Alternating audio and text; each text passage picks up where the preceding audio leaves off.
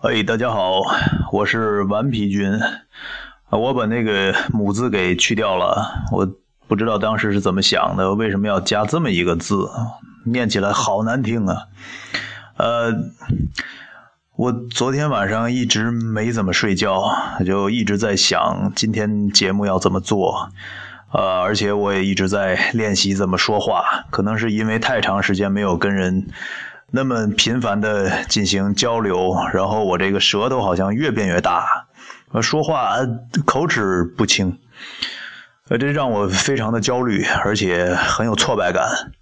呃，不过，呃，今天有有特别值得高兴的事情，就是在我个刚才录节目之前，呃。有一位小妹妹，嗯，订阅了这个节目，然后他是他是第他是第一个订阅的小朋友，呃，要非常感谢你。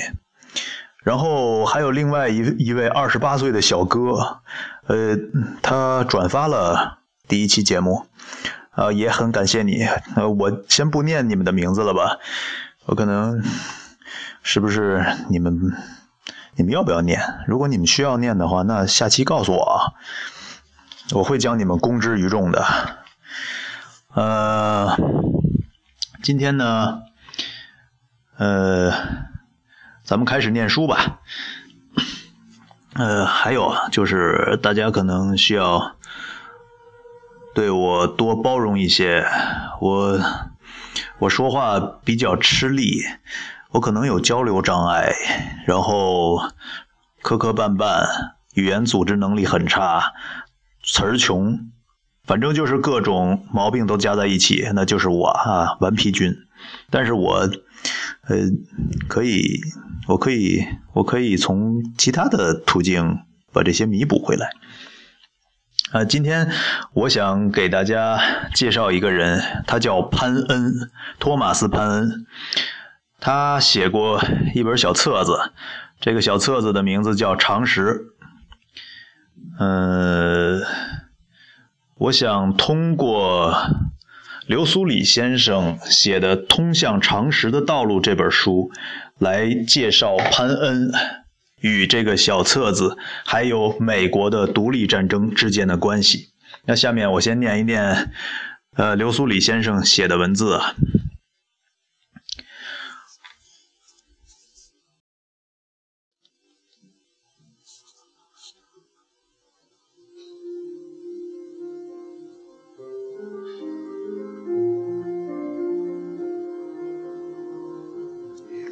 无人不晓美国独立战争，但知道潘恩的人可能不多。知道他写的鼓动北美独立的小册子《常识》的人可能更少。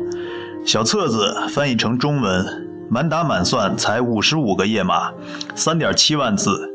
可就是这个不足四万字的小册子，吹响了北美独立战争的第一声号角，成为美利坚合众国诞生的助产士。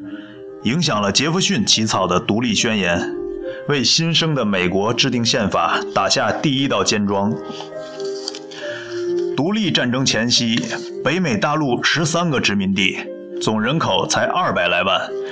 据说常识发行了十五万。那时候没有汽车、火车，没有报纸、电报，只靠马车传递信件和书籍。小册子竟然发行了十五万，天文数字。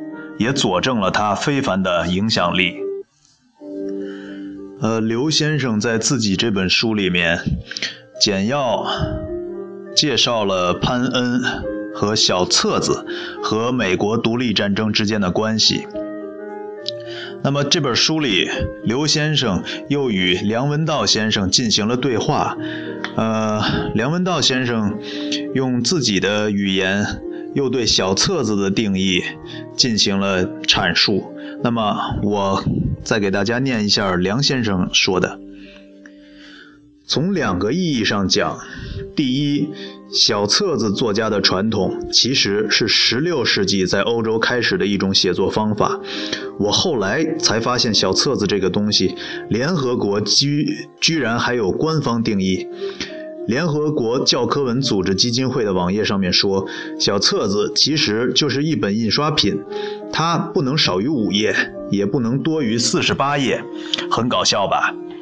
它有很悠久的传统，就在报刊还没有出现、还没有普及的时候，小册子是一些知识分子对公共事务表达意见时的方法，要特别轻、薄、浅、短，让人易懂。潘恩说：“我将仅仅提供一些简单的事实、明显的论据和常识。小册子，小册子就是这样写的。他不会去写一些很深奥、宏大的理论，它就是很简单的东西，并且最适宜谈论公共事务。那以上呢，就是潘恩和小册子的一些信息。那么我再拿回。”潘恩的《常识》这本书，我想给大家念一些我比较喜欢的段落。呃，如果大家对这本书有兴趣，并且对呃刘苏礼先生写的那本《通向常识的道路》也感兴趣，都可以在呃在在任何地方能买到。他们都有纸质版，也有 Kindle 版。嗯，的 Kindle 版虽然价格不高，但是，呃，有一些朋友可能会对纸质的书籍有特殊的爱好，那你们自由选择，我管不了。稍等啊，我现在在找我喜欢的段落。嗯，我先念一段潘恩写的引言吧。呃，他这本小册子在发行的时候是匿名发行的，所以在引言里他没有呃署名，呃，把自己把自己写成了作者，以作者的观点来阐述。下文提及的种种观点，也许目前尚未盛行，因而普罗大众未必对之赞同。长久以来未曾遭受质疑的事物，会戴上正义的面具。揭开面具时，必将掀必将掀起一波保卫传统的可怕呼声。但这种宣泄很快就会平息。时间比理论更能让人转变观念。通常情况下，如果一项权利长期被过度滥用，人们便会开始质疑其正义性。英国的国王现正动用自己的权力支持其所谓的议会的权利，这两股权力联合起来，让英国善良的民众饱受压抑、压迫，因此他们无疑有权质疑这些权力的正义性，也同样有权拒绝任何权力的篡夺。作者在下文中刻意回避了所有个人化的东西。因此，因此，本书没有对任何个人加以赞美和抨击。睿智杰出之人无需无需凭借一册书而成名，浅薄敌对之人终会自善其身，除非转变会给他们带来无法承受的磨难。啊，注意啊，下面这段话我我比较比较喜欢，因为。呃，潘恩的眼界非常开阔，而且他想问题很长远。就在一七七几年说出的这段话，从又是用今天的这个现代人来看，都是非常适用的。那么怎么适用呢？那可能仁者见智，仁者见仁，智者见智。啊，我今儿疯了。嗯，我先念吧，念完以后你们自己体会。眼下，北美大陆的事业在很大程度上是全人类的事业，看见了吗？全人类的事业啊！诸多业已发生或将会发生的状况，不仅局限于北美，而是具普世性的。这些状况牵涉到所有热爱人类之事所秉持秉持的原则，他们正热切地关注着这一伟大的事业。嗯，怎么样？你们感觉？这感觉是不是很爽？就是这样一句话，过了几百年，它都有时效性，它没有变味儿。呃，就算我怎么说呢？就算听起来很别扭，但是它不会让你马上联想到我们现在的一些问题吗？当然会联想到。当然，我要说明一下，我不是任何国家的粉丝啊，我是中国人啊，这个呃毋庸置疑，而且我也不会去再强调，我以后再也不会强调。那么，我为什么今天要给大家读这个英国人鼓吹美国美洲殖民地独立的这么一一本小册子的里面的文章？呃，我就是想说，其实潘恩在后面的文字里面还会阐述什么是社会，什么是政府。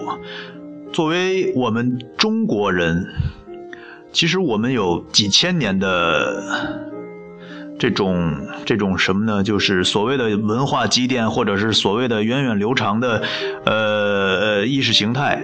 当然，意识形态可能已经被打断了，已经脉络全没了。但是这个对于我来说，中国这个几千年，在今天看来，有很多东西是包袱，呃，我们抖不掉，不是抖不掉，是扔不掉。刚才说成抖包袱了，那是说相声啊，那是一个良良好的这个呃传统啊。我又扯远了，那个呃，接着再念，继续念啊。呃，这个小册子呢分四部分，我先给大家念念第一部分的节选吧。这第一部分大标题概述政府之起源与构成，并简要评述英国政体。有些作者未能理清社会与政府，将两者混为一谈，或区分甚微。然此两者不仅存在差异，亦有着不同的缘起。社会为我们的欲求而生，政府则因我们的恶念而诞。社会让我们同心同情，从正面增进幸福；政府则抑制恶行，从另一面提升我们的幸福感。社会倡导交流，政府则创设下系。社会庇护长者，政府则惩戒利者。任何形态的社会均是幸福之源，而政府即使处于最佳的状态，亦只是必要之恶；最差的政府，则是无法忍受之恶。当我们经历或直面由政府而生的不幸，也许这些不幸在无政府的情况下同样存在。我们因念及这种种不幸，乃是作茧自缚，而会更觉悲痛。政府与衣服一样，祭奠着纯真之伤。君主的宫殿建筑于天堂庭榭的废墟之上。若人类可以始终如一地抵住所有诱惑，而心怀毫无杂念的良知。其他立法者便无需存在。然而事实并非如此，人们便认为有必要缴出部分财产用于构建保护其余财产的方式。亦如在任何情况下，人们总会审慎地权衡两害而取其轻。因此，鉴于设立政府的初衷和政府所起的作用。均为保障安全，最能确保我们的安全，且花费最少、福利最丰的政府，必然广受欢迎。其形式可以不尽相同。呃，下面这这段话就一下马上马上贴近了昨天呃第一天我我讲的讲的内容，我先念出来。为了清晰客观地了解设立政府的初衷和政府所起的作用，现假设有一小群人与世隔绝地居住在地球的一个偏僻角落。那咱们先假设这帮人就是咱们呗，咱们这帮岛民。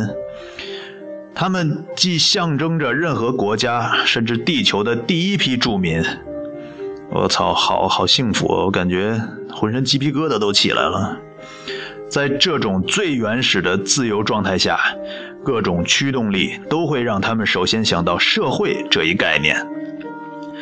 当个人的力量远远不能满足其欲求，当个人的思想完全无法让其适应长久的孤独，各种需求促使其寻求他人的帮助和慰藉，每个人均是如此。四五个人团结起来，可以在荒野中构建起赖以为生之处；而一个人则可能忙碌终生，却一无所成。他可以伐断树木，却无法搬运木材；就算可以搬运木材，也无法将之竖立起来。